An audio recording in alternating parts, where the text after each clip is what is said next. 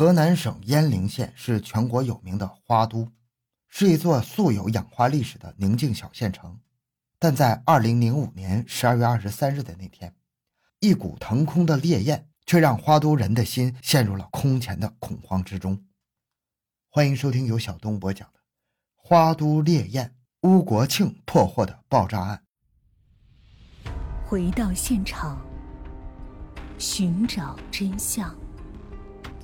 小东讲故事系列专辑由喜马拉雅独家播出。那是一个寒冷的冬日，凌晨三点左右，城区中心的十字街广场上，一辆从鄢陵县发往郑州的客车载着十三名乘客准备出发。因为要等一位去上厕所的乘客，十七岁的售票员孙军祥连按了几声喇叭，却并没有人回应。三点四十分，离开车只有五分钟时。焦急的孙军祥又连按了几声喇叭。突然，轰的一声巨响，一股强大的气浪将孙军祥抛到了车外约五六米远，脸和胳膊都有火星。孙军祥吓坏了，用手使劲拍打脸上的火苗，并迅速脱掉上衣往地上摔打，边摔边看客车，想弄明白是怎么回事。仅仅几秒钟，整个车厢已经着火，霎时就把昏暗的广场照得通亮。乘客的哭声、喊声夹杂着敲打玻璃的声音，响作一团。两个乘客像两个火人一样，大叫着从被火包围的车门跳出来，在地上打滚。孙军祥冲向驾驶员位置，取出客车灭火器，对着车门猛喷，声嘶力竭地叫喊着：“里面的人快出来呀！”大火封住了车门，而这辆空调车又是全封闭型，乘客们无路可逃，只能死命地敲打玻璃。可是密封的钢化玻璃又是那么的坚固。灭火液很快用光，而车站火势依然猛烈。随着火势的增长，浓浓烟雾中撕心裂肺的哭喊声和敲打声渐渐的弱了下去。孙军祥赶紧抡起灭火器砸车窗玻璃，一边砸一边哭喊：“出来吧，玻璃打碎了！”可是无论他怎么哭喊，里面已经没有回声了，因为手机在爆炸时落在了车里。孙军祥赶紧跑向附近亮着灯的一个商店求救：“大叔，快打幺幺九！十字街的客车起火了，里面还有十来个人没出来呀！”报警之后，孙军祥再次折回汽车边，看着客车燃烧，无计可施的他坐在地上嚎啕大哭。五分钟后，消防车、警车、救护车带着呼啸声一路赶来，很快客车的大火被扑灭了，但是这辆大客车烧的只剩下乌黑的壳子。遇难乘客的尸体横七竖八的躺倒在车上，惨不忍睹。孙军祥和另外两名逃生的乘客紧急被送往了鄢陵县第一人民医院烧伤科抢救。干警经过现场查证发现，当时客车上一共有十四人，只有孙军祥和坐在前排的乘客程启云、郑福英侥幸逃生，其余十一人因为在火中吸入过量的一氧化碳，全部窒息死亡。因为案情重大。当地公安机关立刻对案发现场实施戒严，并迅速将情况向当地政府及上级部门报告。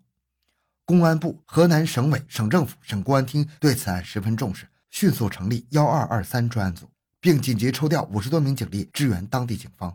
惨案惊痛全国，当地媒体和新华社对此案进行了报道，鄢陵一时之间成为全国的关注焦点。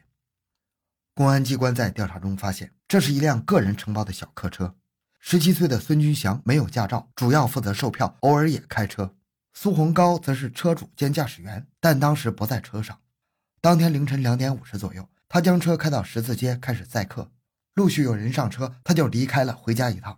到了三点四十分发生爆炸，他回来的时候车已经被烧光了。当时接近元旦，警方认为这很可能是有乘客携带危险的易燃易爆品。最开始也根据这一思路进行分析，但是很快。一个人的出现改变了这一思路。乌国庆，公安部的首席刑侦专家，他接到消息之后，马上从北京赶到鄢陵。来到现场后，他很快决定将目标集中在大客车上。在他的指挥下，鄢陵警方集中了四十多位技术人员，对大客车进行了极为细致的检查。很快，他们找到了一块塑料桶底部的残留，经过理化实验，发现里面曾经有过汽油。但是汽油只能说可能有乘客将汽油携带到车上，还要进一步侦查。很快，四十多个电子元器件的残骸被筛查出来，其中有不少元器件属于一个石英钟，而且还有黑火药残留，石英钟是可以用来做定时装置的。那么有没有可能是爆炸纵火呢？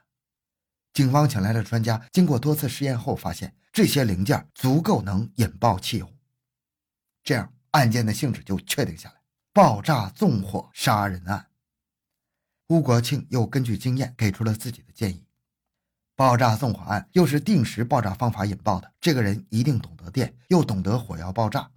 根据这两个条件，警方开始了搜寻，同时，警方根据售票员孙军祥的回忆，发现了一条重要线索。三点三十五分左右，一个二十多岁的青年男子上车，随手将携带的编织袋放在靠近车门的售票员座位后面的位置上后，声称要下车方便。三点四十分左右，就在放编织袋的地方爆炸起火。而根据现场遗留下来的电池、汽油、火药等痕迹物证，专家技术组又经过反复检验，最终确定这是一起有预谋、有目的的特大刑事案件。那么，这个神秘的青年男子？有重大作案嫌疑。案件发生后的紧张气氛和公安机关对案件的定性，给原本惨烈的火灾蒙上了恐怖的色彩。恐怖袭击、黑社会寻仇、心理变态的人要报复社会等言论不胫而走，一时间鄢陵县人人自危。为了安抚死难者、平息事态，在县委县政府积极协调下。客车所挂靠的许昌运输经贸有限公司紧急与十一名死难者的家属及三名受伤者达成赔偿协议。十二月二十九日，运输经贸有限公司首批支付受害人各项损失五十万元，另外支付伤者医疗费四万余元。此外，当地政府也从县财政拿出了一部分钱给受害群众以赔偿。